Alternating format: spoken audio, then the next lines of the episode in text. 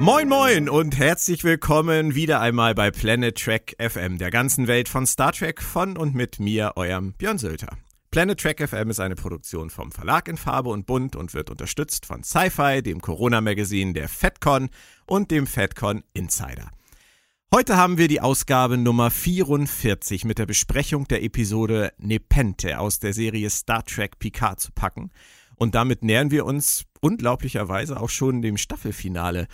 Heute bei mir in gemütlicher Runde sind der Autor und Literaturübersetzer Christian Humberg sowie mein Co-Pilot Moritz Wohlfahrt. Guten Morgen, ihr zwei. Schön, dass ihr da seid. Morgen, Björn. Hallihallo.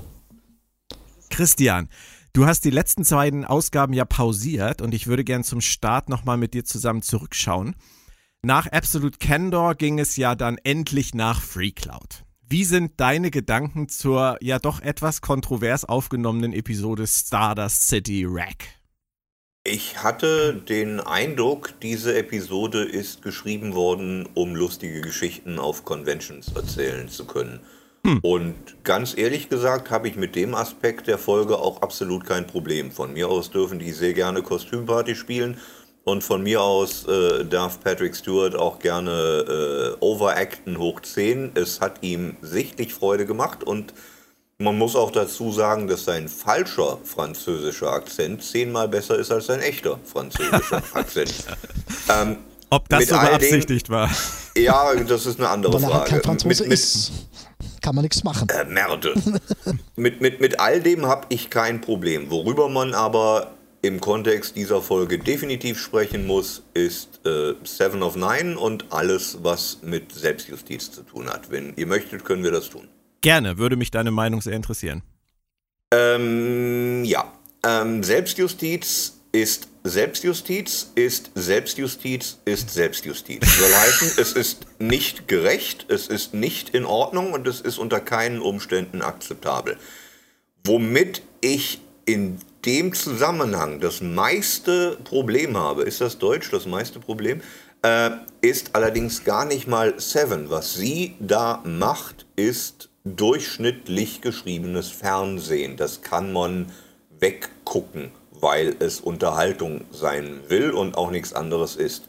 Womit ich ein viel größeres Problem habe, ist tatsächlich äh, JL, weil er den dummen Opa geben muss, der mhm. ihr die Phasergewehre gibt, ohne zu wissen, wofür sie sie benutzen wird.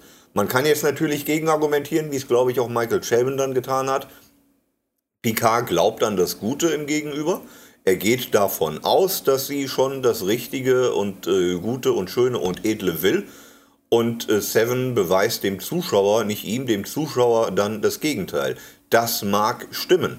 Trotzdem lässt es Picard aussehen, einmal mehr aussehen in dieser Serie, wie den vertrottelten alten Opi, der nicht mehr mit der Zeit mitkommt. Und mhm. das finde ich sehr schwierig. Findest du es denn schlimmer, dass sie Picard als den alten senilen Opi darstellen oder dass Seven of Nine ausgewählt wurde für diese Selbstjustizgeschichte? Ich kann Sevens Motivation aus der Situation der Figur heraus verstehen. Äh, eine Freundin von mir sagte vollkommen richtig, ähm, wenn wir uns Seven in Picard angucken, dann erkennen wir, dass sie nach Voyager nicht das wurde, was Voyager suggerierte, nämlich ein, ein Mensch im Sinne von Janeway, sondern ein Mensch im Sinne von äh, Chakotay. Sie mhm. ist im, im Prinzip eine Art Marquis geworden. Diese Fenris Ranger oder wie sie heißen, machen im Grunde das, was der Marquis äh, seinerzeit gemacht hat, nur an ja. einer anderen Stelle. Das ist ein Stück weit konsequent, plausibel und vielleicht auch glaubhaft für die Figur, auch wenn es mich natürlich enttäuscht. Ich hätte gerne gesehen, dass die Janeway in ihrem Charakter durchbricht und ja. sie anständig bleibt. Aber damit könnte ich tatsächlich leben. Ein paar Kleinigkeiten zur Episode noch. Ichep, sinnvoll oder völlig verschenkt? Egal, ehrlich ja. gesagt. Das ist meine Meinung. Ich verstehe jeden, der sich drüber aufregt, aber, ähm, und das werde ich später nochmal in dieser Episode des Podcasts sagen, ähm, wenn eine Figur stirbt, mit deren Wiederauftritt ich im Leben nicht gerechnet hätte, dann freue ich mich über den Wiederauftritt und betrachte die Geschichte dieser Figur dann jetzt als beendet und nicht schon fünf Minuten vorher. Okay. Damit habe ich kein Problem. Was aber nicht heißen muss, dass man das mit Hauptfiguren machen sollte. Also wenn die jetzt hingehen würden und ließen äh, äh Diana Troy sterben, würde ich sagen, das macht man nicht. Dann sprechen wir vielleicht nachher nochmal darüber, weil bei mir geht es äh, eher um die Menge und nicht um den Einzelfall. Ich hatte jetzt schon E-Chap angesprochen. Ich könnte genau die gleiche Frage jetzt nochmal bezüglich Maddox stellen. Du würdest wahrscheinlich exakt die gleiche Antwort darauf geben, vermute ich. Ja. Aber dann reden wir vielleicht lieber am Ende dieser Podcast-Folge darüber, wenn es dann drei Personen sind, über die es zu reden gilt. Und dann vielleicht einfach über die Frage, ob das noch gut geschrieben ist oder ob das sinnvoll ist, so vorzugehen ähm, in der Masse letztendlich. Das ist ein Stück weit eine andere Frage, können wir gerne machen. Ja. Wie steht's um die Raffi-Geschichte bei dir mit, ihrer, mit ihrem Sohn? Das haben sie ja auch relativ kurz und schnell in, in Stardust City Rack abgehandelt. Ja, ähm, es passt zu Ruffy aus dem Roman, von dem wir des Öfteren gesprochen haben, der bei Crosscut erschienen ist, der von Una McCormack. Ähm, aber ähm, es, ist, es ist eine Seifenoper, die passt nicht unbedingt in das Star Trek, das ich kenne, wohl aber offenbar in dieses neue Star Trek, dieses Star Trek Picard. Ähm, es sind beides keine Advanced Humans. Mhm. Sie ist ein eine, eine verkrachte Existenz. Sie ist, im, im, im Prinzip ist sie ein Penner, mehr oder weniger. Und er ist das beleidigte Arschloch. Und mit beiden möchte ich nicht befreundet sein. Hat es dich sehr überrascht, dass Agnes Maddox am Ende der Folge umbringt? Bedingt überrascht, würde ich sagen. Auch das, also Überrascht im Sinne von, das ist eine Person aus von der Erde in Star Trek und die bringt jemanden um, das ja, auf jeden Fall. Mhm. Überrascht im Sinne von, wir reisen wochenlang durch die Gegend, um Bruce Maddox zu finden und dann haben wir ihn zwei Minuten und dann bringen wir ihn um. Auch. Mhm. Aber ansonsten, ja, von mir aus. Also auch Bruce Maddox weine ich keine Träne hinterher.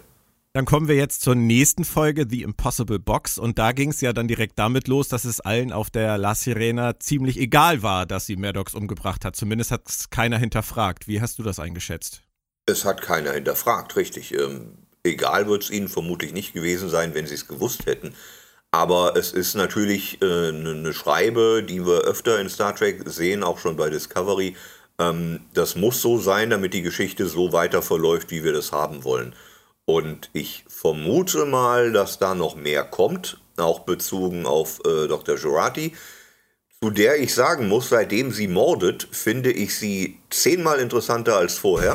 Alison Pill ist eine gute Schauspielerin. Definitiv. Die macht das toll und die Rolle vor Bruce Maddox, vor dem Mord, war unerträglich doof. Das war das kulleräugige, überforderte Blondchen, das in der Ecke steht und sagt, oh, Raumschiff, oh, was ist denn hier? Oh, oh, oh, oh. Jetzt auf einmal hat die einen zusätzlichen Charakterzug bekommen, der sie erträglich macht. Mord macht erträglich. Ist vielleicht auch ein schöner Titel für einen Kriminalroman. Ähm, wie fandest du denn die Wiedervereinigung mit Hugh? Das ist ja etwas, was mir in der Folge besonders gut gefallen hat, Christian. Ja, ja mir auch, definitiv. Alles, was äh, Picard auf dem Kubus erlebt, fand ich sehr, sehr toll. Angefangen von seiner Panikattacke. Ja. Das war glaubhaft, das war konsequent weitergeschrieben, die Figur, die wir von früher kennen.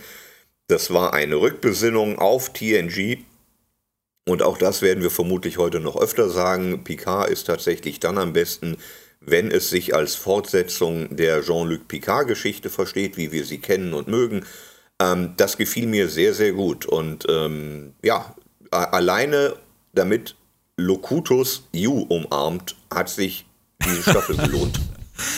Das stimmt allerdings. Und dann haben wir ja auch noch die Enthüllungen rund um Sochi gehabt und was mich angeht, zumindest etwas stärkere Szenen mit Narek, Narissa ähm, und Sochi auf dem Kubus. Das war ja vorher so ein bisschen das Problem der Staffel. Ähm, war das für dich auch besser oder ähm, hast du da eine andere Meinung zu?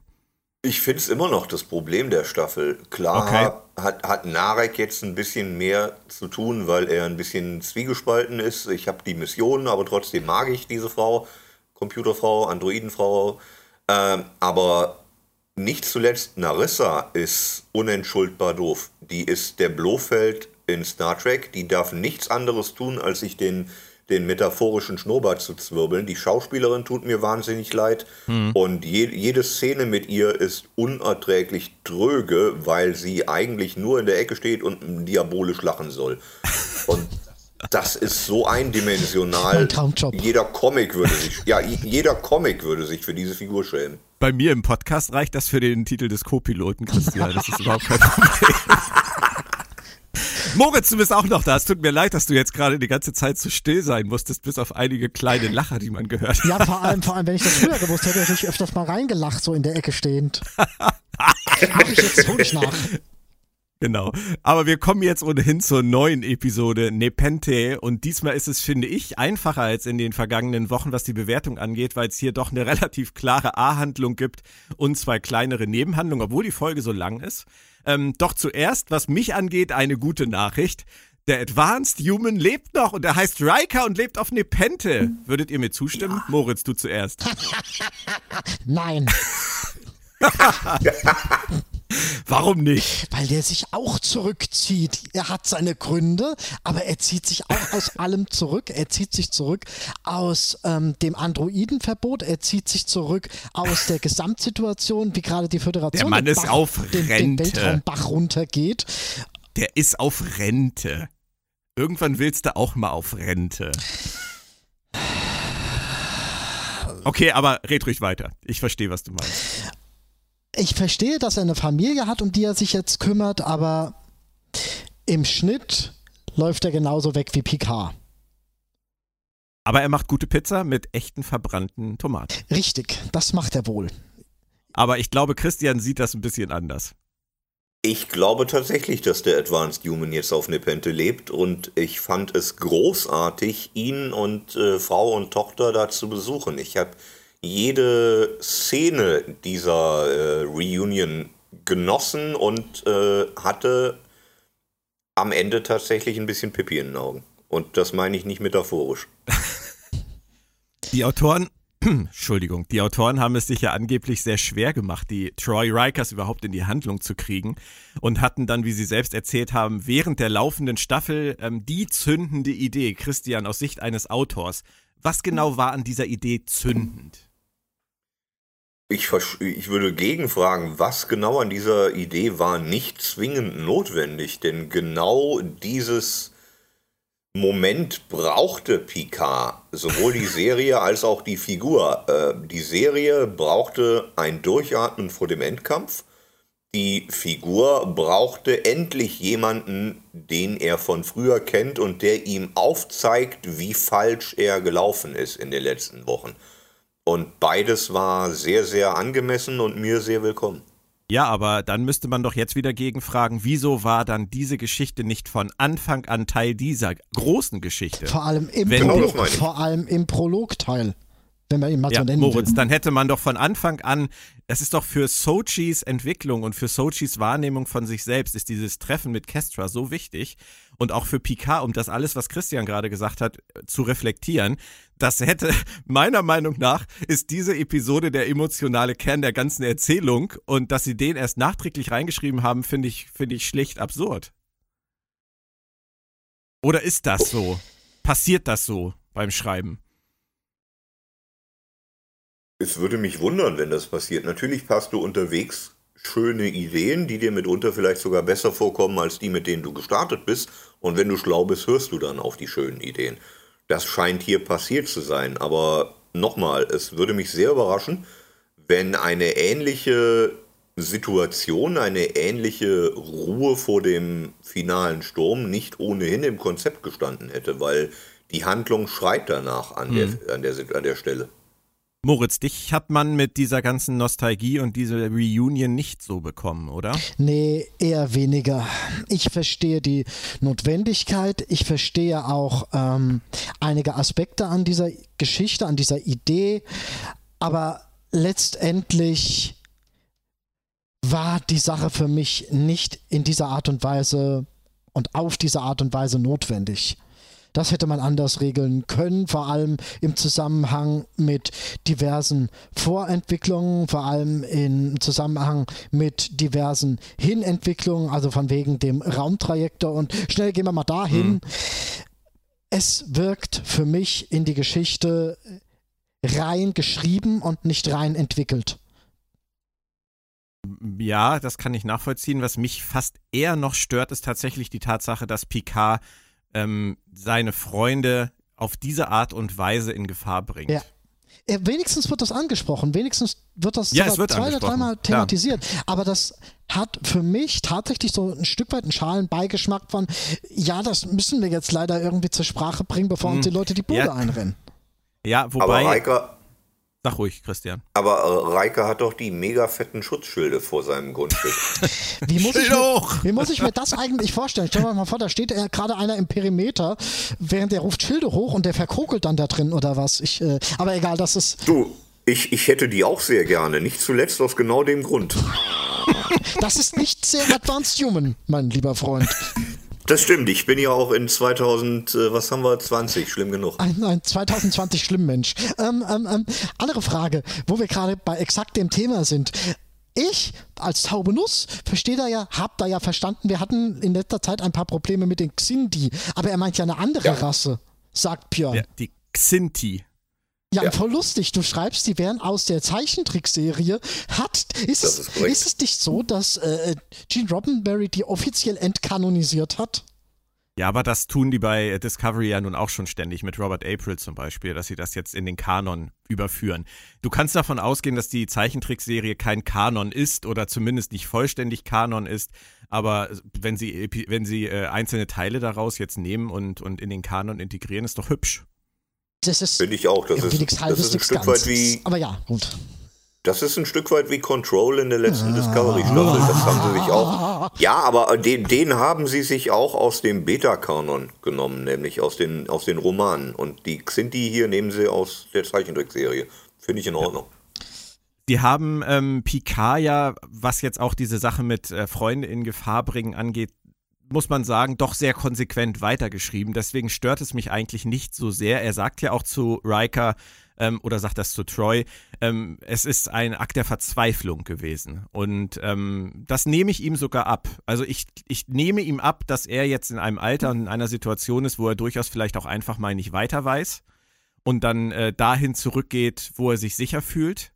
Ähm, das denke ich, kann man durchwinken. Aber ähm, einige andere Sachen fand ich dann in dem Zusammenhang nicht so schön. Ähm, wie fandest du Diana Troy? Ich frage erstmal ganz neutral, Christian. Wie kam sie dir hm. vor?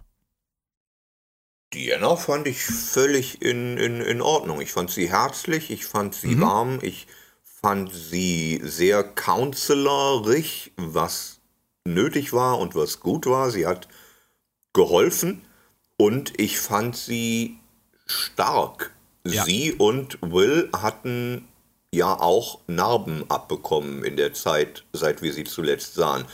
Und im Gegensatz zu allen anderen Figuren in dieser Serie, und ich meine alle, alle, alle, alle anderen Figuren in dieser Serie, tragen sie diese Narben mit Würde in meiner ja. Ansicht und lassen sich von diesen Narben nicht nennenswert verändern. Das kann ich nicht über Picard sagen. Richtig. Es haben sich ja viele dran gestört, dass sie da mit High Heels rumläuft und mit 10 Kilo Schminke ja. geschminkt ist, während ihr Mann ähm, einen auf den, den Natural Farm Guy macht. Hat dich das auch gestört, Christian?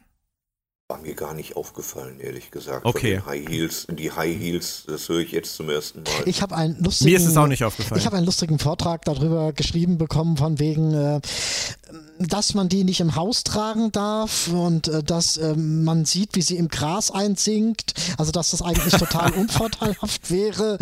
Aber da, da, davon habe ich keine Ahnung. Da hätte ich ein längeres Gespräch drüber führen müssen. Aber ich fand's lustig, so mal. Ich achte da ja auf sowas ich gekonnt nicht. Aber ja. Ich finde, sie passt, ich finde, sie passt damit nicht so richtig zu ihrem Mann und ihrer Tochter. Aber wenn ich mir darüber Gedanken mache, wie ihre Mutter immer in den Serien rumgelaufen ist, dann ist das natürlich ein Stil, äh, den sie letztendlich ein bisschen weitergeführt hat in der Familie. Denn die war ja nun auch immer overdressed. Ja, aber irgendwie hätte ich, jetzt, ich, ein Sakrileg, ich hätte ja irgendwie lieber Loaxana Treu wieder gesehen als Will und Diane. Sakrileg. Ich fand es ist schade, Moritz. Ich finde es wirklich, wirklich erstaunlich, dass dich das so wenig erreicht hat. Woran liegt das? Einfach nur an der, an der für dich fehlenden Herleitung? Oder Nein, hast du nicht diese, diese Gefühle für, für diese Figuren? Weißt du, diese Figuren, das sind für mich Figuren, Ikonen einer anderen Epoche, einer anderen Zeit, einer anderen Geschichte. Und ähm, wir sind jetzt in einer neuen Zeit, in einer neuen Geschichte, in der man neue, in der man sich neue Figuren erschaffen sollte und nicht so sehr versuchen sollte. Tun sie doch. Ja, aber dann nutzen sie die nicht so ganz. Stell dir mal, vor, ich finde auch äh, die Haushälter von Picard haben eine unglaublich warmherzige Art. Das stimmt. Warum haben sie die nicht genommen? Ich, ich will, wenn ich eine neue Star Trek-Serie sehe, dann möchte ich neue Charaktere kennenlernen. Ich möchte mich mit neuen Charakteren auseinandersetzen. Ich möchte neue Charaktere haben, die auch langfristig oder langfristiger ein Teil von Star Trek sind und nicht irgendwie ähm, Halbseiten mit, mit, mit teils haarsträubenden Erklärungen aufgetischt bekommen, was äh, ähm, die alten Recken jetzt tun. Aber warum sollte denn nicht beides gehen? Und jetzt bitte wieder im Hinterkopf behalten, Moritz. Sieben Episoden. Wir reden hier über sieben Episoden. Ich schau dir mal an, wie ausformuliert die Figuren der anderen Star Trek-Serien nach sieben Episoden waren. Also ich finde das schwierig. Ich finde dir das Anspruchsdenken schwierig. Ja, ich weiß, was du meinst, aber äh, du lässt auf diese Art und Weise diese neuen Personen auch nicht wachsen. Du gibst diesen neuen Personen, dadurch, dass du es auf die alten Recken abwälzt, gibst du den neuen Personen keinerlei Herausforderung. Da gibst du denen nichts, an dem sie wachsen könnten, müssten, sollten. Okay, ich würde jetzt ganz konkret auf eine Sache eingehen, weil ich glaube, damit hast du wirklich recht. Ähm, darüber habe ich noch überhaupt nicht nachgedacht. Laris und Shaban. Wir haben die in den ersten Folgen der Serie kennengelernt, wirklich wie du sagst, als wahnsinnig warmherzig. Sie kümmern sich um Picard, sie, ähm, sie möchten nur das Beste für ihn. Es ist doch eigentlich erschreckend, dass sie ihn diese 14 Jahre so wenig auf Kurs halten konnten. Oder liegt das wiederum daran, dass sie keine Menschen sind? Christian.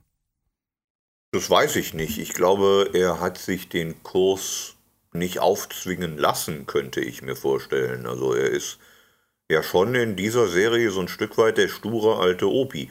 Und ich vermute mal, dass Laris und Javan alle Hände voll damit zu tun hatten, den Mann im Haus zu behalten und dafür zu sorgen, dass er sich draußen auf dem Weinberg nicht wehtut. Mag natürlich sein, ja. Was? Sie haben ja auch einfach nicht diese Verbindung zu ihm, obwohl 14 Jahre Nach auch eine ganz 14 schöne Zeit Jahren sind. und so wie Nach Laris 14 mit ihm spricht schon. und so wie Jaban Ja. ihn Die, die müssten mehr Verbindung zu ihm haben als Riker und Troy. im Prinzip Ja, ja. eigentlich schon. eigentlich schon. Aber halt vielleicht anders.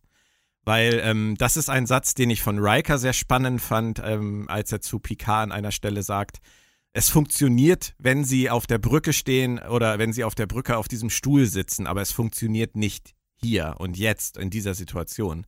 Und Laris und Shaban haben ihn eben nicht als den glorreichen Captain auf der Enterprise kennengelernt. Denke schon, dass das ein Unterschied ist und dass man das auch unterschiedlich behandeln sollte. Aber es ist trotzdem interessant und Moritz, du hast recht, man hätte diese Figuren, die mit ihm sprechen können und die versuchen können, ihn, äh, ihn auf einen anderen Kurs zu bringen, die hätte man eigentlich in der neuen Serie schon geschrieben gehabt und hätte vielleicht nicht unbedingt die gebraucht. Schön fand ich es trotzdem. Darf ich noch was zu Diana sagen? Noch eine Ah. letzte Sache? Bitte, auch noch zehn. Ähm, denn es ist die Sache, die mich in der aktuellen Folge in Nepente am meisten gestört hat. Und zwar richtig, richtig wahnsinnig gestört hat. Ähm, wie kann es sein, dass Jonathan Frakes im Vorspann steht und Marina Sirtis nicht? Wie kann das angehen, dass die alten Helden, wenn sie ihren Cameo haben, ungleich behandelt werden? Ich weiß nicht, welche Entscheidungen da reinfließen. Ich weiß auch nicht, welche finanziellen Entscheidungen da reinfließen, wer Top-Credit bekommt und wer nicht. Aber ich finde es auch als Altfan absolut würde- und respektlos, wenn man in diesem Fall nicht sagt, das sind die All-Stars dieses Franchises. Selbstverständlich schreiben wir deren Namen ins fucking Schaufenster. Dass sie das nicht getan haben, beziehungsweise dass sie das ungleich getan haben, finde ich absolut respektlos und absolut unentschuldbar. Sehe ich genauso. Ich denke, du hast leider recht mit einem Satz, den du eben gesagt hast. Es ist wahrscheinlich eine rein bürokratische Entscheidung gewesen, die irgendwas mit Geld zu tun hat. Aber auch das ist ein absolutes No-Go. Ja, komplett. Komplett, Ob, ganz genau das. Es, es, wird da nicht um Summen gehen, ähm, die, die man so relevant ansehen muss, dass es, ein, dass es für die Produktion einen wirklichen Unterschied darstellt. Beziehungsweise sollte man dann den Mehrwert nehmen, diese beiden Figuren, diese beiden Schauspieler zu bekommen und sich da verdammt nochmal einfach mit abfinden, dass man dann vielleicht ein paar Dollar mehr zahlt. Zumal die eine das Einheit überhaupt sind. ist. Die sind eine Einheit, die funktionieren eigentlich gar nicht alleine jetzt in diesem Zusammenhang. Ganz, ganz merkwürdige Geschichte. Also ich habe bisher auch keine wirkliche Erklärung dafür gefunden. Aber das ist das Einzige, was ich mir vorstellen kann. Es geht ja immer nur um solche Sachen. Es geht immer nur ja. um, um, ja, genau. Ich glaube nicht, dass Jonathan Frakes äh, gesagt hat, ich will aber im Vorspann stehen und die blöde Curtis bitte im Abspann. Das wird es nicht gewesen nee, Ich glaube, das hat keiner mit, von denen gewusst. Das wird keiner von denen gewusst haben, bis es soweit war. Oder? Wahrscheinlich. Könnt, doch, doch, das glaube ich schon. Ich glaube, sowas steht in Verträgen. Ja? Ich könnte mir, ja, mit Sicherheit. Ja. Ich, ich könnte mir aber vorstellen, dass die Produktion zu Curtis gesagt hat, entweder kommst du für Standardhonorar im Gegensatz zu Frakes, den wir hofieren, oder äh, Picard besucht halt äh, den, den Witwer Riker. Oh, Boah, das, das, das geht aber, aber gar nicht. Nö, aber es geht auch gar nicht, dass die unterschiedlich äh. bezahlt werden. Ja. Christian, du hast recht, Christian. Das ist zum Glück keine inhaltliche Geschichte. Hilft aber auch nicht wirklich weiter. Nee. Moritz. Ähm, ich hätte mal eine Frage, Christian, an dich wegen deiner Sache und Riker als Advanced Human. Ähm, mhm. Und zwar, es wird ja da aufgetischt die Geschichte von dem erkrankten Sohn, den sie nach Nepente bringen, damit es ihm äh, im, zum Rest seines Lebens besser geht und so weiter und so fort. Und im Zuge ja. dieser Krankheit die ja eine Krankheit ist, die mit Hilfe von äh, KI-Komponenten hätte geteilt werden, geheilt werden können. Geteilt, klasse. Ähm, wir haben jetzt in Star Trek Picard in den letzten Episoden doch tatsächlich schon ähm, Bereiche des nicht föderativen Raums gesehen, in denen solche Gesetze keine Geltung haben. Ist der Advanced Human denn so regeltreu, dass er sagt, das machen wir nicht? Ähm, es gibt Leute, die äh, äh, argumentieren bei Seven von wegen, das war Familie und wenn jemand was gegen meine Familie tut, dann werde ich auch zum wilden mhm. Amokläufer. Wieso Dann ist Selbstjustiz auf einmal in Ordnung, genau. Mhm. Wieso geht, äh, wieso geht Riker nicht nach FreeCloud? Wieso wendet sich Riker nicht an Picard? Lass uns eine letzte Aktion auf FreeCloud durchziehen, um meinen Sohn zu retten. Das wäre genauso legitim gewesen. Eben, eben im Sinne von, wie Star Trek in letzter Zeit, wie Picard geschrieben wurde. Aber nein, Riker zieht sich auf einen Palliativplaneten zurück und macht seinem Sohn ein schönes Restleben.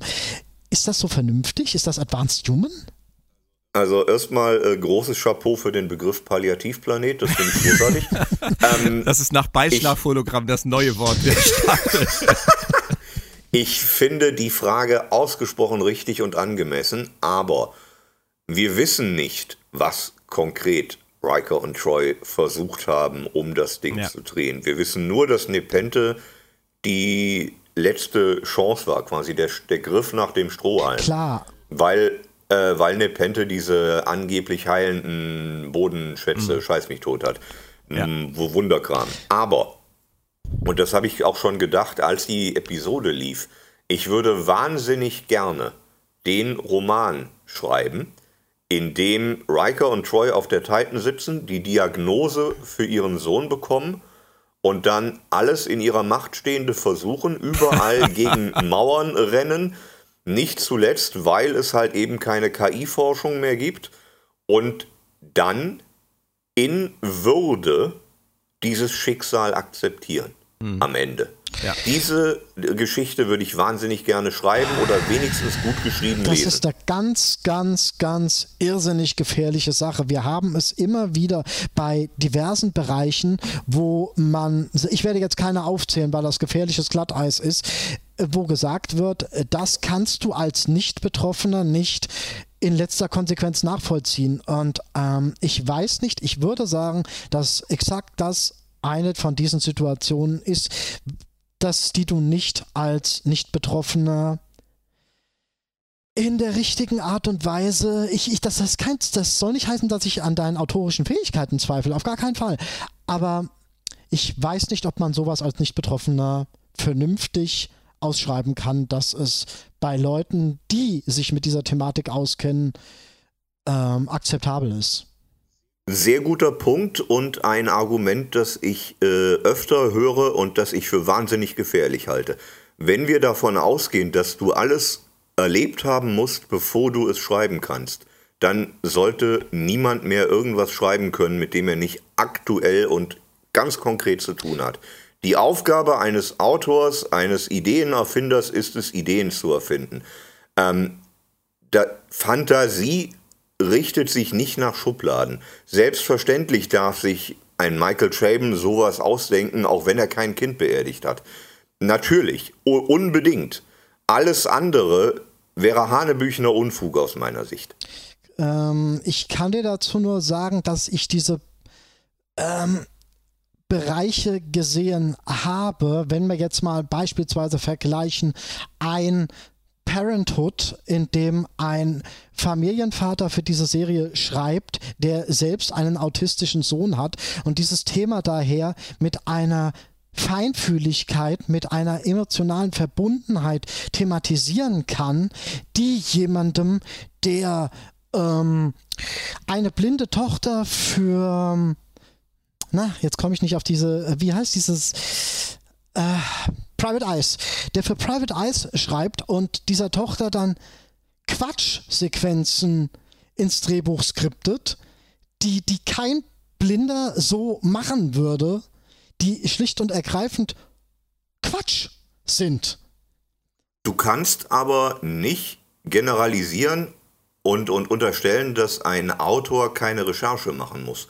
Selbstverständlich darf auch ein Autor, der diesen Kontext aus eigener Erfahrung nicht kennt, keinen Quatsch da reinschreiben, keine Behauptungen aufstellen.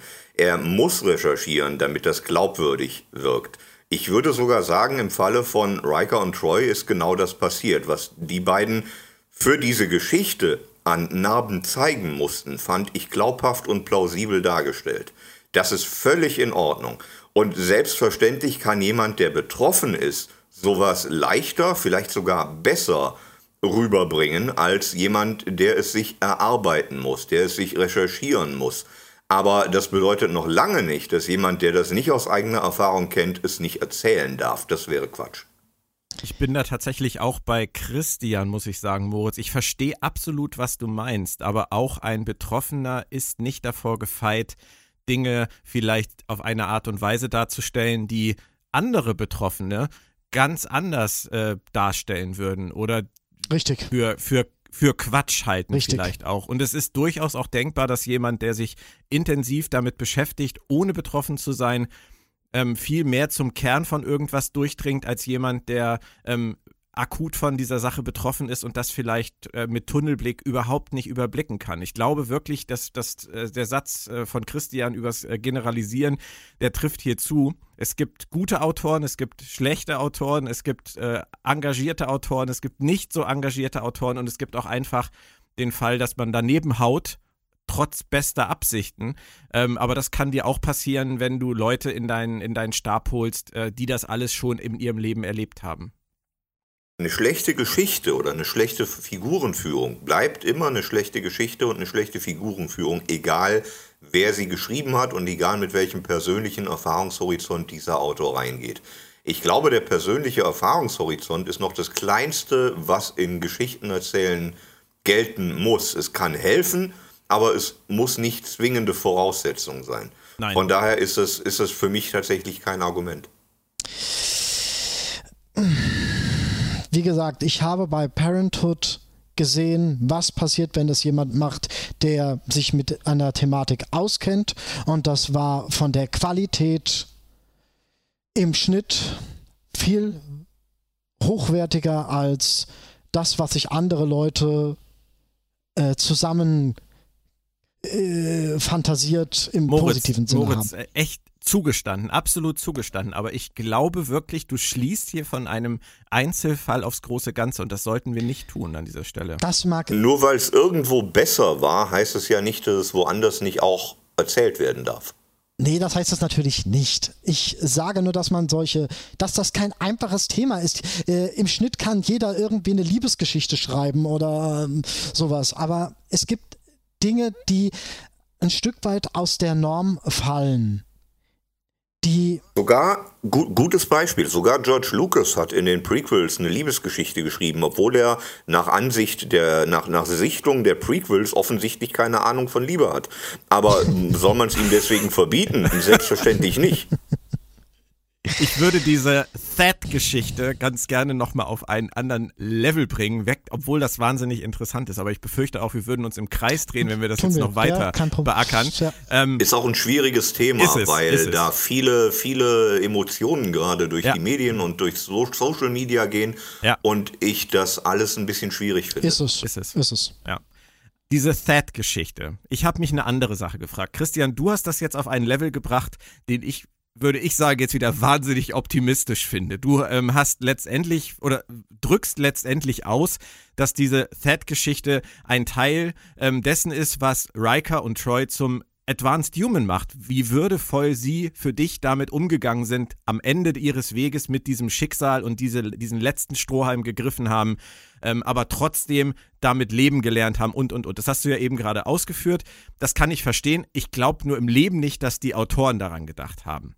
Ähm, mag sein, mag ja. sein, aber äh, die Advanced Humans waren sie ja vorher schon. Wie nein, nein, klar. klar. Ja. Äh, mir geht es nur darum, warum schreibe ich als Autor diese That-Geschichte überhaupt ins Drehbuch, wenn es nicht mal die Möglichkeit gibt, irgendetwas daran zu ändern. Also, dass da dieses Geschwurbel jetzt gemacht wird mit diesem Bann der, der Kybernetik, ähm, um, nur um da dieses Drama zu erzeugen in der Vergangenheit von Riker und Troy. Für mich hat das überhaupt keinen Mehrwert, abgesehen von dem, was du dir da zusammengebaut hast, was ich toll finde. Aber darüber hinaus sehe ich für die, für die Handlung und für Rikers und Troys Geschichte überhaupt keinen Mehrwert. die hätten auch einfach nur da leben können. Es ist, mit vor, ihrer allem Tochter. Weit, es ist vor allem ein Stück weit Anti-Nährwert. Ähm, ähm, aus der Pistole geschossen, weil wenn ich jetzt, im Prinzip könntest du auch sagen, Riker und Troy haben über zehn Jahre lang mit einem android-synthetischen äh, äh Wesen gedient müssten die nicht die Ersten sein, die nach so einem Androidenverbot auf die Barrikaden gehen und sagen, wir haben es anders erlebt. Dafür Moritz, das ist wieder das Thema, das haben sie ja vielleicht. Das wissen wir nur nicht. Das ist schwierig, das zu beurteilen. Dann haben sie aber auch aufgegeben letztendlich. Gibt es im Leben nicht Dinge, bei, jetzt sind wir schon wieder bei so einem heißen Eisen, aber gibt es im Leben nicht Dinge, bei denen man einfach irgendwann wirklich an Grenzen stößt? Jetzt die philosophische Frage des Tages. Aber so würde ich das für mich interpretieren.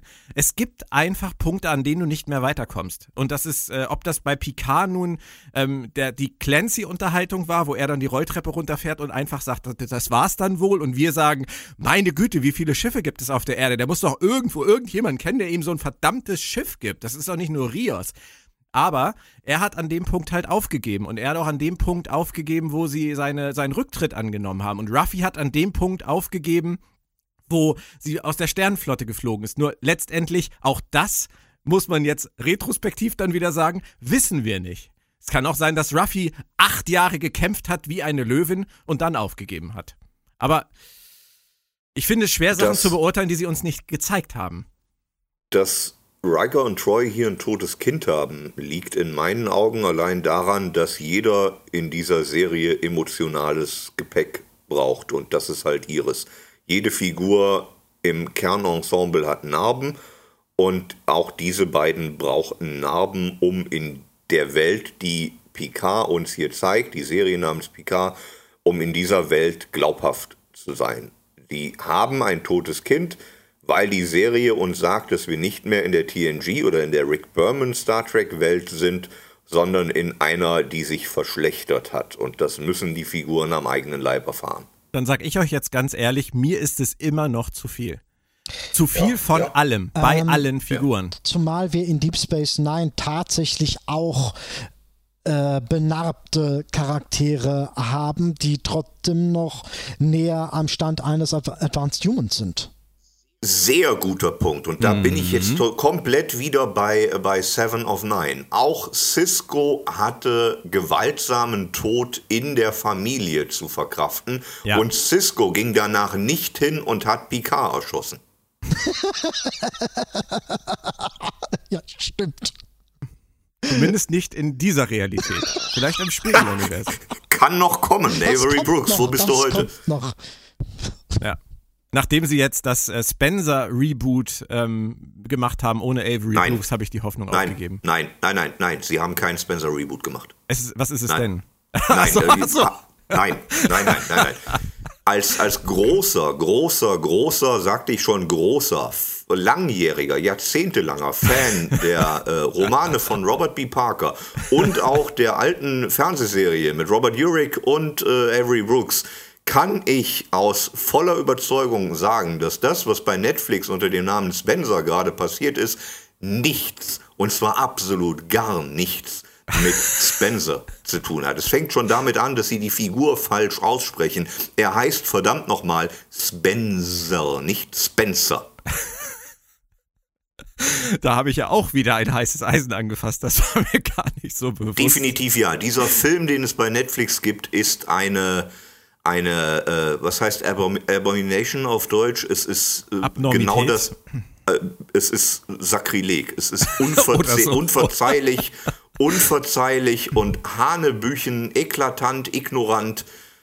Absolutes No-Go. Nicht gucken, nicht gucken. Von was Wobei man jetzt eigentlich gerade ganz genau? Ich steige gerade nicht durch. Moritz äh, spielt keine Rolle. Ich komme noch mal kurz zu Cisco zurück. Man muss natürlich aber bei Cisco und Seven schon noch unterscheiden, dass Cisco ein, ein Sternflottenoffizier ist, der langjährige Ausbildung hat und Seven nun mal nicht. Also das, äh, das jetzt, äh, die beiden würde ich jetzt nicht unbedingt, was ihr Verhalten äh, angeht, auf eine Stufe stellen wollen. Das ist, finde ich, da, da finde ich es bei Seven schon nachvollziehbarer, dass sie diesen Weg einschlägt, den sie ja letztendlich durch Chakotay, wie du richtig gesagt hast, auch ein bisschen vorgelebt bekommen ja, hat. Ja, aber äh, wir haben auf der Gegenseite Jane, wir haben ja auf der Gegenseite das, äh, den Doktor, der ja auch in ihrer Sozialisierungsphase eine wichtige Rolle den gespielt Doktor. hat. Den Doktor. Ja, aber der doch eher emotional. Also Seven, ähm, ich glaube schon, dass die Geschichte von Seven und Janeway immer so ein bisschen die einer pubertierenden Tochter und ihrer Mutter war. Und ja. ähm, nachdem sie dann auf der Erde wieder zurück war, kann ich durchaus verstehen, dass sie erstmal alles anders gemacht hat, als Mama Janeway ihr das vorgegeben hat. Und dann war es vielleicht einfach attraktiver, dem Weg zu folgen, von dem Mann, viele mögen es vergessen haben, in den sie sich ja auch Das gehört ja auch verdrängt. Hey, selbst Troy war mal mit Wolf zusammen. Ja, was da alles in der Vergangenheit so passiert ist, man mag sich gar nicht mehr dran erinnern. An manches. Genau. Wir kommen nochmal zurück zur Episode Nepente. Ähm, was ich sehr schön fand, war, dass Picard ähm, eingesteht, dass er da eine ziemlich schräge Crew zusammen hat das äh, wirkte auf mich auch fast so ein bisschen wie ein, ein belustigtes Eingeständnis der Autoren, äh, als er sagt, das ist schon echt ein, ein, verrückter Haufen oder ein wilder Haufen, den er da zusammengetragen hat. Denn letztendlich ist es ja auch das, was wir die ganze Staffel schon fühlen. Ähm, und auch, dass Riker Picard so maßregelt an manchen Stellen und auch auf diesen Punkt kommt, den wir auch besprochen haben in den letzten Wochen, dass Picard ohne diese Leute in seinem Leben einfach nicht mehr der gleiche sein konnte, weil sie etwas dazugegeben haben in den Mix, was ihm einfach jetzt 14 Jahre fehlt. Ist das denn überhaupt etwas, Christian, was dir auch so aufgefallen ist wie uns mit Claudia? Definitiv ja und ehrlich gesagt finde ich es wunderschön, weil es die Bedeutung der TNG Crew nochmal unterstreicht, auch wenn die jetzt unterschiedlich bezahlt und behandelt werden. ähm, Picard, den wir kannten, war nur der Picard, den wir kannten, weil er Riker hatte und Troy und Beverly und wie sie alle heißen. Beverly. Das all, die einzige, ja, die nie das, erwähnt wurde. noch nicht. Das alles zusammen machte den Mann aus und den erfolgreichen Mann aus, den wir damals gesehen mhm, haben. Und genau. das als Subtext finde ich schön. Diese Bemerkung mit, oh, das ist aber eine andere Crew als vorher, fand ich ein Stück weit zu meta in dem Moment. Das war so, Wir zwinkern mal in die Kamera, hätte es nicht, hätte es nicht unbedingt gebraucht, okay. aber von mir aus. Hm. Ähm, hat es euch gewundert, dass Riker und Troy beide offensichtlich, was die Gesundheit von Picard angeht, so besorgt sind? Ich habe mich gefragt, was wissen die, was eigentlich außer Picard und seinem Hausarzt niemand wissen sollte? Sind sie das? Ja, ich fand schon, dass die beiden an, an äh, zwei Stellen ähm, ziemlich deutlich zu ihm sagen, wir, wir hatten uns Gedanken gemacht äh, über sie wegen ihrem Zustand oder so und ich habe mich halt gefragt, was sie meinen, was sie genau meinen. Ich meine, natürlich wissen sie von diesem iromodischen Syndrom, es vermute mal, dass sie davon erfahren haben, dass das kommen könnte, aber dass das äh, fortschreitet, das wissen wir ja auch nur aus diesem kleinen Dialog aus, äh, aus der ersten Folge. Und ich fand es etwas merkwürdig, dass die beiden ihn so behandeln wie, wie so einen kranken alten Mann, so nach dem Motto, schön, dass wir dich nochmal sehen, wir hatten kaum mehr damit gerechnet. Ist euch das nicht so vorgekommen? Hm, nicht so sehr jetzt. Okay, ich hatte nämlich an der Stelle das Gefühl, die Autoren wissen schon wieder mehr als, äh, als sie sollten. Und nee. schreiben den Figuren mehr zu, als, als sie wissen sollten an dieser Stelle, um uns daran zu erinnern, dass da noch der große Hammer kommt. Ach jein, also es wurde, wurde ja auch wieder spekuliert, dass ähm, weil Picard Riker Commander nennt, dass das ein... Ja, warum tut er das? Weil da jeder, die nennen ihn doch auch ständig Captain Picard und nicht Admiral Picard. Der gute Mann war ja Admiral. Und also da, da, das ist so Rückbesinnungsgeschwurfel. Äh, das hat nichts zu sagen. Rückbesinnungsgeschwurfel. Ja. Ist auch sehr schön. Ja. ja, muss man das darunter abhaken? Okay. Dann akzeptieren wir das einfach mal. Und ansonsten ist es nachher wie der Teebeutel ähm, halt ja. irgendwie ein, ein Anzeichen für seinen Zustand. Oh werden Gott, der dann, Teebeutel. Werden wir dann alles nachher äh, im Rückblick dann alles nochmal aufs, aufs Tablett bringen. Christian, musste Yu sterben? Und jetzt sind wir wieder am Anfang des Podcasts angekommen. Ähm, Im Einzelfall betrachtet vermute ich, kenne ich deine Antwort, aber nach Ichep und nach Maddox und auch nach Dash am Anfang der Staffel, ist das nicht ein bisschen viel verschleudertes Potenzial? Vermutlich ja. Äh, musste Yu sterben? Nein, definitiv nicht. Es ist äh, egal er hätte es, es, es hätte nicht sterben müssen. Es verändert die Geschichte kein bisschen, dass er jetzt gestorben ist. Es ist sogar ein Stück weit albern, wenn Narissa vorher sagt, ich darf ihnen nichts tun, weil wir diesen Vertrag mit der Föderation haben und fünf Minuten später rammt sie ihm ein Messer in den Hals. Genau. Hanebüchen. Hanebüchen. Aber das ist halt Fernsehen. Ne? Da bricht wieder dieses Unterhaltungsfernsehen durch, wie damals bei, bei Seven, die rumballert. Von mir aus, es ist egal. Mein Problem damit ist mehr dieses Muster, was wir ja schon angesprochen hatten. Es gibt, es ist im Schnitt ein Muster der 80er, 90er äh, Actionfilmindustrie. Wenn ein Charakter nicht mehr gebraucht wird, dann ist schon das Stück Blei für ihn parat gelegt. Ähm, ja. Und so ist das ja auch. Problem ist halt, dass das in einem knapp 10 Stunden Film, wenn man es so sehen will, in einer zusammenhängenden Geschichte halt du hast Schleife unter Schleife unter Schleife unter wiederkehrender Schleife und das macht es halt ab einem gewissen Punkt in einem serial erzählten Werk dürftig im Sinne von äh, autorischer Kompetenz es wird irgendwann langweilig. Es wird irgendwann einfach langweilig und generisch. Wäre es weniger generisch für uns, wenn es Figuren wären, die wir nicht von früher kennen, sondern einfach nur äh, der dritte Statist von links? Nein, es wäre auf jeden Fall generisch. Ich finde, ich, ich störe mich generell an solchen. Jetzt wirst du nicht mehr gebraucht, hinfort mit dir. Ab ja, ins Nachleben. Schon richtig. Ja. Schon richtig. Und da ist es Auf mir egal, ob das ein Yu ist, ob das ein Riker ist, ob ich da mache ich keinen Unterschied. Ähm, auf der La Sirena gehen ja auch noch einige Dinge vor sich. Da sollten wir vielleicht auch noch ganz kurz drüber sprechen. Ich war etwas erstaunt davon, dass Ruffy sich auf einmal wieder so gut im Griff hat und äh, die, die Tante für, für die liebe Agnes äh, spielt. Und ich war auch verwundert darüber, dass Rios ernsthaft Ruffy verdächtigt, während äh, mit Agnes da eine rumläuft, die wirklich, äh, der, der wirklich aus dem Gesicht spricht, dass irgendwas total schräg bei ihr gelaufen ist. Christian, äh, wie fandest du diese ganzen La Sirena-Geschichten? Naja, der Plot heiligt die Mittel. Ne? Es muss halt so sein, damit es so weitergeht, wie es weitergehen muss. Äh, Ruffys Story Arc finde ich eigentlich gar nicht schlecht. Er wird nur viel zu schnell erzählt. Er passiert in kurzen Bröckchen, mhm. die dann jede Menge Entwicklungen voraussetzen, die wir nicht gesehen haben.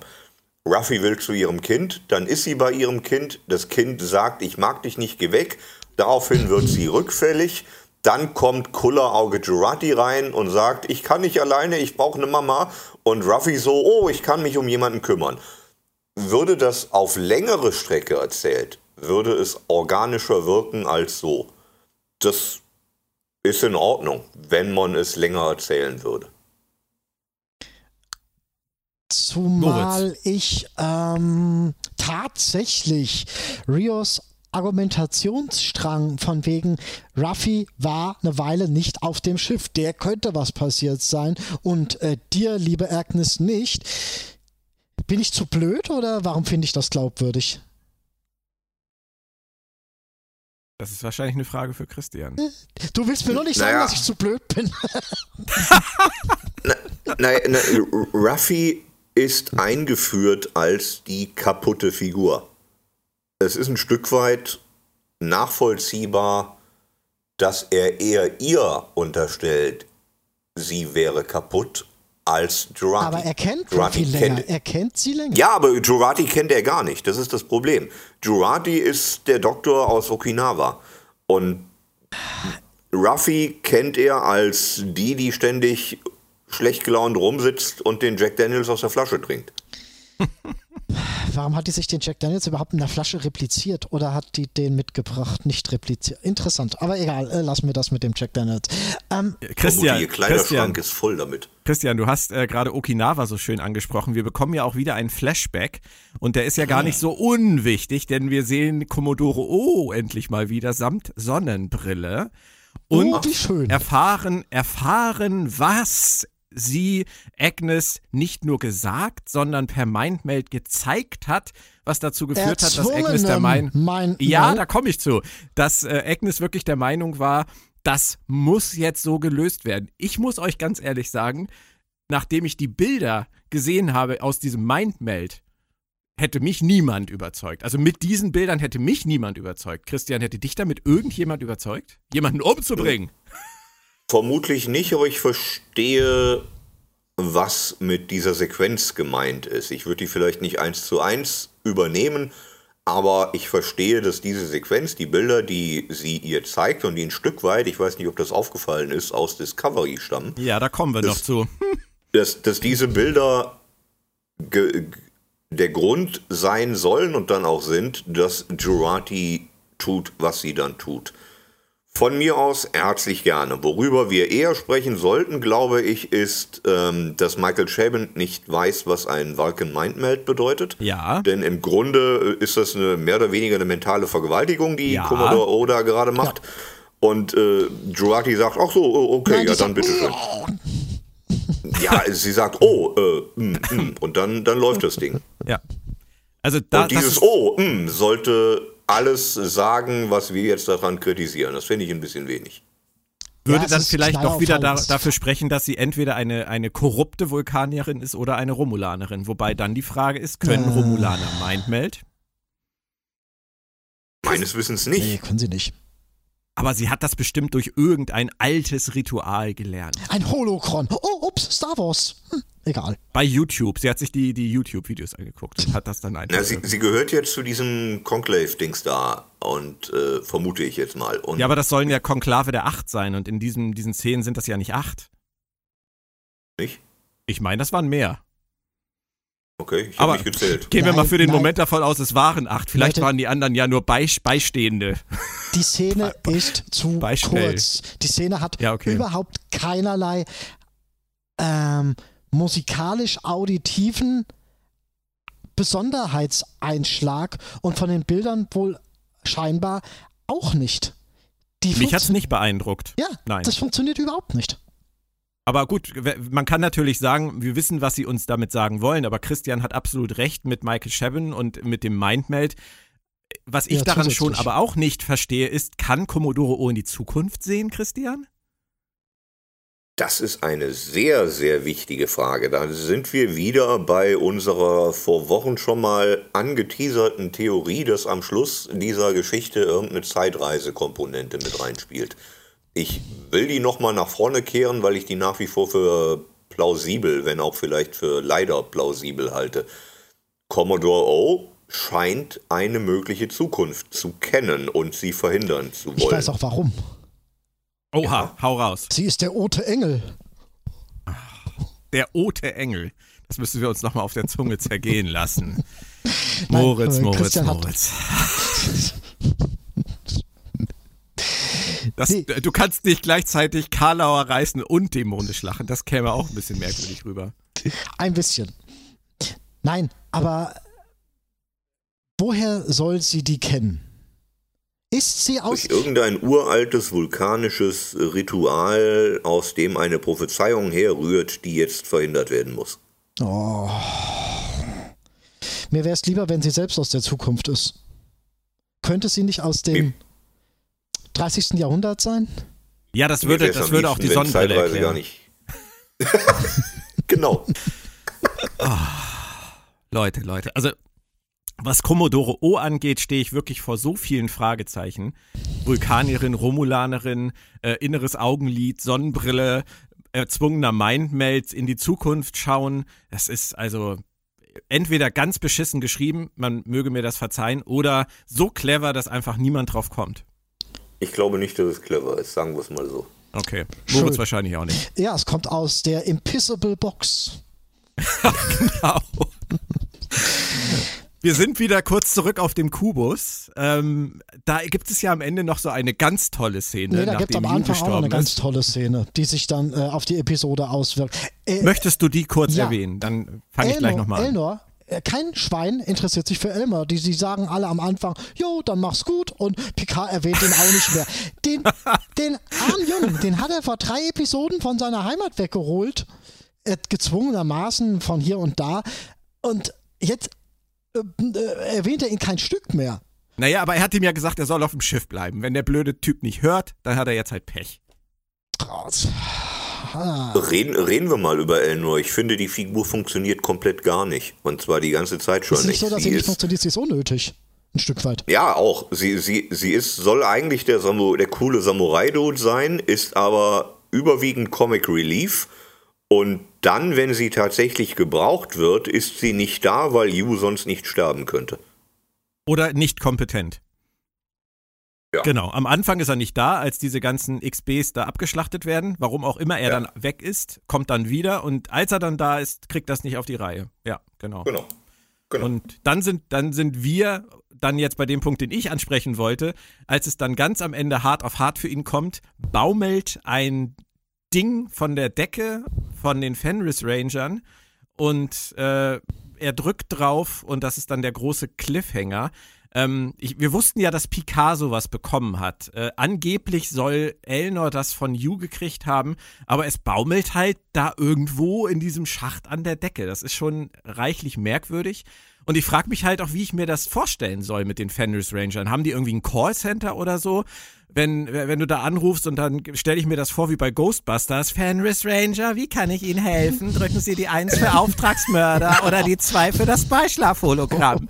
Und, Janine Fenris. Ja, wäre doch ein tolles Cameo gewesen für diese, für diese oder die nächste Folge. Aber was soll diese Szene? Warum baumelt das da? Warum drückt er drauf und. Ah. Es kommt aus dem Nichts. Es kommt einfach aus dem Nichts. Kommissar Wie in einem schlechten Point-and-Click, das nur 55% gekriegt hat. Hast du gerade Porno-Click oder Point Nein, Point and Click. Was du immer verstehst. Nur weil ich Porno-Click ist das, was ich hier parallel mache, aber das gehört jetzt nicht hin. okay, also ihr seht das einfach nur als schlecht geschrieben. Kommissar Zufall, was auch immer. Fenris Ranger Gangbang. Hm. Hey, hey, das klingt gut. Der, der Name meiner ersten Band, woher wusstest du das? Mindmeld, Mindmeld. Leute! Ja, genau muss euch zur Ordnung rufen. Ist das wirklich die einzige Möglichkeit der Autoren, jetzt Seven wieder reinzubringen? Aber warum denn so? Warum, warum kriegt Picard diesen Fenris Ranger Knopf, wenn er ihn nicht benutzt, sondern Elnor den von der Decke baumelnden? Ich meine, Christian, was ist das für ein Scheiß? Entschuldigt bitte, die Folge ist toll und hat mir wahnsinnig Spaß gemacht, aber was ist das für ein Kack? Es ist einfach schlecht geschrieben, mehr nicht. Ja, ja es ist halt äh, faul geschrieben. Ihr macht mich fertig, Leute. Es ist, Was es soll ist ich dazu Fernsehen. sagen, so. Björn? Ja. Ich, ich Es ist ja Michael fucking Chabin, der das geschrieben hat. Ja, und? ja, auch den halte ich nicht für unfehlbar, wie wir mittlerweile, Nein, das stimmt. glaube ich, sehr deutlich wissen. Vielleicht habe ich einfach mir doch etwas mehr erhofft. Aber gut, Das haben wir alle. das Vor haben allem nach wir der alle. ersten Episode. Auch. Auch schon vorher, glaube ich. Ähm, Freitag geht's ja weiter mit der Episode Broken Pieces, wobei ich es total lustig finde, dass die Folge Broken Pieces heißt, weil irgendwie die ganze Staffel ja nur von Broken Persons handelt. Und jetzt bei der achten Folge kommen sie mal drauf. Ähm, auf jeden Fall kommt Seven zurück und wenn man dem Trailer glauben darf, äh, hat sie viel, viel Action im Gepäck. Christian, jetzt kommt die Gewissensfrage. Nachdem du eben schon die Bilder aus dem Mindmeld angesprochen hast, hältst du es für Ja. denkbar, dass diese Staffel noch irgendwas zu tun hat mit Control oder mit Ariam oder irgendeiner anderen schwurbeligen Geschichte aus Discovery Staffel 2? Ähm, zwei Sätze dazu. Erstens, ich halte es für denkbar, dass die Produktion aus Kostengründen Bilder aus Discovery zweitverwertet hat, in der Hoffnung, sie fallen nicht groß auf. Das halte ich aber für unwahrscheinlicher als die zweite Möglichkeit. Ich halte es tatsächlich für möglich, dass irgend, in irgendeiner Weise ein inhaltlicher Brückenschlag zu Discovery hier geschlagen wird am Ende. Das würde ich ein Stück weit bedauern, glaube ich. Nicht Warum? Weil ich Discovery deutlich schlechter finde als Star Trek Picard und da ganz gerne ein bisschen Abstand hätte. Es ist nicht so, dass ich äh, wie Discovery jetzt um Längen schlechter finden würde als Picard. Es ist mehr, dass mir die ganze Idee der Sektion 31 Control, die Geschichte gefällt mir einfach nicht. Die war Schnaps. Die war käsig, die war Schnaps, die war schlecht. Aber es ist eine Idee des Teams Kurtzman und von daher wäre es nicht ganz unwahrscheinlich, dass sie die dann auch ausweiten auf andere Serienprojekte. Ja, ich sehe sogar, ja. dass es sehr wahrscheinlich ist, meiner Meinung nach. Und Ja, ähm, ich ich halte es dieses, zumindest für glaubhaft, ja. dieses, äh, dieser Android oder was auch immer man da im Trailer für Broken Pieces sieht, hat ja nun echt was von Ariam. Also auch wenn das sicherlich nicht Ariam ist, aber ähm, wir, wir stehen da definitiv vor einigen spannenden Entwicklungen. Ähm, da kommen wir gleich auch noch ganz am Ende zu. Aber Christian, wie steht's denn jetzt zwei Folgen weiter, beziehungsweise drei Folgen weiter, ähm, um deine Theorien, die du nach Folge 4 geäußert hast? Hat sich da für dich irgendwas dran geändert? Denn es gibt, glaube ich, keine Hinweise, die in diese Es Richtung gibt, keine, es gibt keine Hinweise, aber dass die Romulaner die Borg erschaffen haben könnten, ist nach wie vor nicht widerlegt. Das muss nicht zwingend darauf hinauslaufen, das musste es nie, aber ich halte es nach wie vor für eine Möglichkeit, ja. Okay. Dann habe ich für euch jetzt noch ein paar kurze Stichworte und würde euch um eure Einschätzung bitten. Ungt einfach mal drauf los. Welche Elemente sehen wir in dieser Staffel noch? Moritz, wir fangen mal mit dir an. Data. Äh, schön wäre es, weil es ansonsten so ein Pilotverheizungsakt gewesen wäre, was ich persönlich ein bisschen unschön finden würde. Also ähm, vor allem auch wegen diesem äh, ganz mystischen äh, Touch, den diese Szene hatte. Ich, ich finde, da sollte noch mal was kommen. Es wäre schön, aber ich fürchte fast, sie wollten ihn einfach nur pilotmäßig verheizen. Christian? Ich glaube auch, dass wir Data nochmal sehen. Alles andere fände ich in der Bedeutung, die Data für diese Staffel hat, seltsam. Ähm, ich könnte mir auch vorstellen, dass wir das Chateau Picard nochmal sehen, dass er am Schluss dahin zurückkommt und sei es nur, um Zu sterben. den Mietvertrag aufzukündigen oder sowas. Ähm, könnte ich mir auch vorstellen. und Laris. Ja, vielleicht auch das, damit die das kommissarisch jetzt weiterverwalten, so Pächter oder so. Mhm. Ja.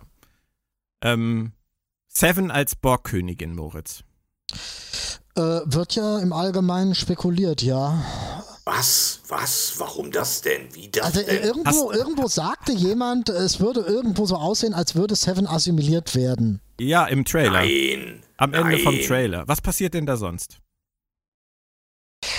Was? Der Trailer zu Broken Piece. Hast du ihn gesehen, Christian? Ist das die. Sch- Ich habe einen Clip gesehen, in, in dem Seven bei Elnor auftaucht. Ist das der Trailer? Äh, nee, der Trailer ist ziemlich actionreich. Äh, das ist das, was ich eben mit Arium sagte und mit Control und mit so ganz vielen kleinen Schiffen. Und Soll jetzt, ich- ja, live, live, gucken? live im Podcast Trailer gucken. Das finde ich großartig. Und da gibt es ganz am Ende, ich rede jetzt extra langsam, um die Zeit zu überbrücken. Da gibt es ganz am Ende vom Trailer gibt es eine kurze Sequenz, in der es so aussieht, als würden diese Tubes äh, hinter Seven von der Decke kommen, die die Borg Queen sonst immer nur für ihre Zwecke benutzt hat. Oder Moritz. Wie gut, dass die Trailer nicht fünf Minuten lang sind. Ich dass ich das jetzt noch weiß weiter treiben. es nicht. Aber Ah, ja, Christian, wie weit bist du? Hast du den Trailer schon gefunden? Ja, ich gucke ihn gerade. Ah, okay. Schilder uns live deine Erlebnisse. Ich sehe Narissa, die böse guckt. Ich sehe Jurati auf einem Krankenbett. Ich sehe Picard am Krankenbett von Jurati. Ich sehe Ballerei. Ich sehe Seven, die brüllt. Wie kommst du darauf, dass die assimiliert ich sehe wird? Weil doch sie die am- Menschen. Am Ende der, des, äh, des Trailers kommen diese Tubes von der Decke und Seven hat schwarze Augen. Ich muss jetzt tatsächlich Jetzt machen, guckt er ich das- sich auf ganz langsam. Das hatten wir auch noch nie, glaube ich. Ja, Live Viewing with Christian Humberg. ich verstehe, was ihr meint, aber ich fände es hochgradig absurd, wenn es so wäre. Okay, also du würdest dich nicht darüber freuen. Hältst es aber, Seven die gesagt, wird? Nein. Wäre auch wieder sehr Würdest du dich darüber freuen, wenn Picard am Schluss Hitler wird? Nein, warum nicht? Erstaunlich. Sag doch mal. Ah, nein, okay, aber du hältst es nach diesen Bildern jetzt auch nicht mehr für ganz ausgeschlossen, dass da irgendwas in dieser Richtung vor sich geht. Ehrlich gesagt, doch. äh, doch. Ich verstehe, wo der Gedanke herkommt, aber nein, das fände ich sehr absurd. Okay, Moritz, äh, nächstes Thema. Die andere Borgkönigin, sehen wir die noch in Nein. dieser Staffel? Nein. Okay. Also du rechnest nicht mit einer groß angelegten. Borg-Invasion. okay, Christian wahrscheinlich dann auch nicht. Ich gucke gerade, was Alice Kriegi heute so macht. IMDB, bitte. Äh, da, genau, äh, guck du mal in Ruhe. Ich frage, Björn, darf ich noch mal ganz kurz auf die Episode an sich zurückkommen? Warum Ja, folgt Narek denn der La Sirena? Kannst du mir das mal erklären? Weil er diesen, diesen Rubiks Würfel unbedingt lösen muss und nur auf seinem Schiff wirklich Zeit hat. Danke, vielen Dank. Das äh, macht. Nee, aber das ist eine gute Frage. Ich habe mir da noch keine Gedanken drüber gemacht. Narek und Narek und Narissa wissen jetzt, wo der Heimatplanet der Androiden ist. Ja, und trotzdem pest der da mit seinem Star Wars-Schiffchen, äh, dem Star Trek-Schiffchen hinterher. Gut, er will offensichtlich nicht Rios treffen, er will offensichtlich nicht Ruffy treffen, er will offensichtlich auch nicht Agnes treffen. Was will Narek? Das ist komplett Er sinnlos. weiß, er, er weiß ja auch, dass Picard und Sochi nicht auf diesem Schiff sind. der weiß vermutlich. im Prinzip, wo sie hin, wo sie, wo sie irgendwann hingehen werden. Warum folgt er der La Sirena? Christian, warum folgt Narek der La Sirena? Ich vermute, weil es im Drehbuch steht. Hat mal einer weil ein er, Stück weil er wissen, er, er will wieder an Sochi ran. Und ich weiß, wie das jetzt klingt. Aber äh, ich vermute, er folgt der La Sirena, weil er weiß, dass sie da früher oder später wieder auftauchen wird. Ja, Ja. wahrscheinlich. Aber Ja. die gehen doch irgendwann sowieso auch zu ihrem Planeten, Na, es wäre ja halt sinnvoll, jetzt wo er diese Information bekommen hat, es mal dahin zu gehen die, und nicht. die ganze naja. Zeit haben wollte, dass sie sich jetzt erstmal um den Planeten der, der, der Androiden kümmern. Es sei denn natürlich, es ist für ihn abgehakt, weil das macht jetzt Narissa und zwirbelt Nö, weiter ihren die, die, die sitzt doch da noch auf ihrem Würfel rum und macht Hugh kaputt. Beantwortet das deine Frage, Moritz? Nö, und, nö, aber äh, ich okay. äh, freue mich, dass du die so ge- genauso wenig beantworten kannst wie ich. Das äh, finde ich schon mal gut. Und was sagt ihr denn zu dieser Hop, Hop, Plop, äh, also, also Planet mit zwei Monden und Gewitter? Äh, das finden wir doch mal ganz schnell raus. Das war auch irgendwie so ein bisschen Naja, Claudia hatte ja in der letzten Folge gesagt, das passt äh, zu, war das Omikron Theta? Ja, ja, es wäre Ähm, Omikron aber, da, aber das, das wurde jetzt ja überhaupt nicht erwähnt in dieser Folge. ja. Ja, nein, aber auch dieses Im, Im Gegenteil, es wurde, das stimmt nicht, es wurde, äh, Omikron Theta wurde nicht erwähnt, aber ähm, Kestra findet ja heraus, dass äh, der Planet sonst wo ja mal so abseits hoppschnell. liegt. Genau. Da ist so der Ähm, also- Captain, der, der, der kaputt, den ich aber eigentlich doch noch irgendwie ganz gern kennengelernt hätte. Ja, Das finde ich halt schade. Weißt du, ich, und da sind wir wieder bei diesem anderen Punkt, ich möchte im Prinzip neue Charaktere kennenlernen und nicht alte. Ja, jetzt kommt erstmal Seven zurück. Kannst du dich ja freuen. Ja, auf die alten. Christian, wie wäre denn trotzdem zu Nepente dein Fazit? Nach all diesen Dingen, die wir jetzt besprochen haben. Ähm, eine der besten Folgen der Staffel. Ja, würde ich Auch, zustimmen. auch aus Nostalgiegründen, die ich am wenigsten gelten lassen würde, weil eine Serie nicht aus Nostalgiegründen bestehen dürfte. Aber es hat wahnsinnig gut getan, bei Riker Troy zu sein. Ich möchte da einziehen, bitte. Und wenn ich groß bin, möchte ich Will Riker sein, weil der nach wie vor hochrufen kann. wir- Na, auch, weil er, weil er nach wie vor weiß, wie alles geht. Wenn es eine Person gibt, die ihren Shit together hat, dann war und ist das nach wie vor Will Riker. Und ich ziehe meinen Hut vor ihm und ich möchte er sein. Ist das nicht erstaunlich? Nachdem wir jetzt die letzten zwei Jahre darüber gesprochen haben, dass die Ikone und der große Jean-Luc Picard zurückkehrt, der Advanced Human überhaupt, sind wir jetzt sieben Folgen in der Staffel an dem Punkt, dass wir sagen, eigentlich, eigentlich war es doch Riker. Ja, vor allem 7 zu 1. Es steht 7 zu 1. Ähm, Aber ich verstehe total, was du meinst. Ähm, diese, diese Idylle mit seiner Familie, ähm, dieses wunderschöne Haus, äh, diese tolle Tochter und einfach auf dem Land wohnen mit Tomaten und Tieren.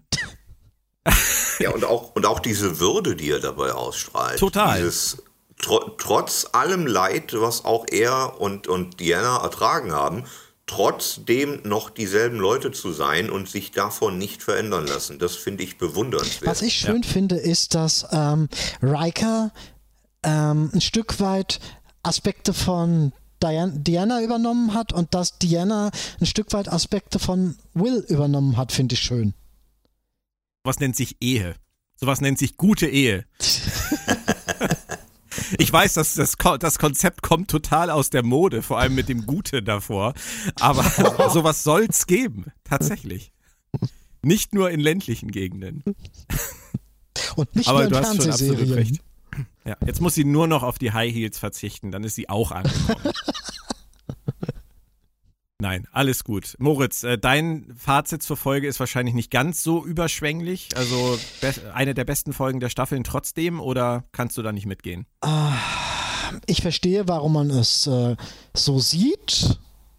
Für mich ähm, ist die Relation zwischen A, B und ja auch C-Handlung leider etwas zu unausgewogen. Ich verstehe die Wichtigkeit der A-Handlung, aber dadurch kommt B und C wirklich ein bisschen zu kurz und dazu kommt eben noch, dass B und C im Vergleich zu A schlechter geschrieben sind. Und das zieht für mich die Folge als Insgesamtwerk einfach ein bisschen arg runter. Es kommt mir irgendwie so vor, sie haben den A-Teil geschrieben, den auch nicht zu 100% perfekt, aber zum Großteil perfekt. Und dann war für B und C keine Kraft mehr übrig. Das finde ich einfach ein bisschen ungünstig. Du klingst gerade wie mein Mathelehrer, Moritz. Das war jetzt die, die Gleichung mit drei Unbekannten, A, B und C, 100 Prozent. Ich habe das schon früher nicht verstanden. Aber nehmen wir die Folge doch einfach als Ruhe vor dem Sturm. Wir haben noch drei und es ist zu befürchten, dass Christian recht hat, dass jetzt der große Knall und der große Endkampf folgt, weil der ja in modernen Fernsehserien einfach kommen muss. Ist vermutlich nicht zu verhindern, oder Christian? Es steht bevor und Davon gehe ich fest aus. Ich gehe auch davon aus, dass auch der nicht ohne Opfer passieren wird. Also irgendjemand wird noch sterben. Ich tippe mal darauf, dass sich Jurati opfert.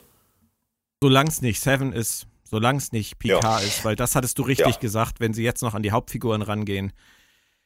Wird es irgendwann Ich finde- ärgerlich. Ich, Glaubt ihr ich finde, das macht man nicht. Hauptfiguren sollten in den Sonnenuntergang reiten und dann ist Das gut. sehe Äh, Captain anders, Kirk das- umzubringen war eine dumme Idee. Das sehe ich ganz anders. Hauptfiguren müssen auch ihre. Du musst um Hauptfiguren auch noch bangen können. Wenn du, wenn du das nicht mehr kannst, dann wird die Spannung innerhalb einer Geschichte obsolet. Moritz, Aber Bangen ist was anderes als mir, Trauern. ich bange um Picard und ums Heaven. Da kannst du aber mal richtig sicher sein. Und Ich- sollte, sollte Riker seine, seine Andeutung wahrmachen, Ja, dass er ja, ja, noch er, in, in er, er. Reserve und dann noch auftaucht mit dem Schiff er. und dann derjenige ist, der sich für seinen alten Captain opfert und äh, mit seinem Was? Schiff explodiert. Was? Das wäre bitter. Ja, das wäre bitter. Und ich sehe es auch. Wow, Ja. jetzt kommt mal meine Theorie. Genau das wird passieren und ich führe sie weiter. Und Kestra wird sich mit Diana unglaublich verkrachen, weil Kestra irgendwann in einem Jahr, in zwei Jahren auf die Starfleet Academy gehen wird, was. Oh, Moritz, Diana Moritz, stopp, stopp, stopp, stopp, stopp. Christian, du hast dich gerade aufgeregt. Worüber? Darüber, dass ihr davon ausgeht, dass Riker stirbt. Äh, nein. Äh, aber ganz entschieden, bitte nein. Naja, Äh, äh, nein. Sie haben ihm diese, diesen Dialog, diese Zeile reingeschrieben, dass er noch in der aktiven Reserve ist und es Ja, schon ja. einen richtig guten Grund bräuchte, Ja, nochmal auf ein Schiff zu. guten. Ja, aber den wird er nicht von der Sternenflotte bekommen, nicht von dieser Sternenflotte. Das war drin geschrieben, weil sie der Figur die Hintertür geben wollten, irgendwann nochmal aufzutauchen. Okay. Die Hintertür, die Jonathan Frakes mittlerweile in Interviews ja auch sehr, sehr nach Kräften aufstößt, wann immer man ihn drauf anspricht. Ähm, was ich aber noch sagen will, ist, wo wir gerade Kestra erwähnt haben, wie großartig ist dieses Kind. Ja. Punkt. Das wollte ich nur noch gesagt haben. Wie großartig ist die Figur Kestra. Die ist komplett gelungen und toll. Naja, Ja. sie ist so ein Tolle bisschen. Schauspielerin, Sie ist so ein, Star, sie ist so ein tolle Star Figur. Trek-Wörterbuch, der, der. Aber ja, okay. Kann man so stehen lassen. Dann beenden wir das auf dieser positiven Note, ihr zwei. Es hat mir sehr viel Spaß gemacht. Ich danke euch, danke Christian, danke Moritz. Bitte Björn, bitte auch. Christian. Und ich Bitte, hoffe, danke, wie ja. genau, und ich hoffe, wir hören uns in dieser Staffel, auch in dieser Konstellation nochmal wieder. Erstmal Sehr gerne. einen schönen Tag euch noch. Bye, bye. Chuchu, Live long and Picard. hallo, die hat am Anfang dieses Dings da von Commodore O essen müssen. Wie das wohl schmeckt. Ja. Wie das wohl schmeckt. Und das Ding funktioniert dann nicht mehr, wenn sie tot ist? Habe ich auch. Njam, njam.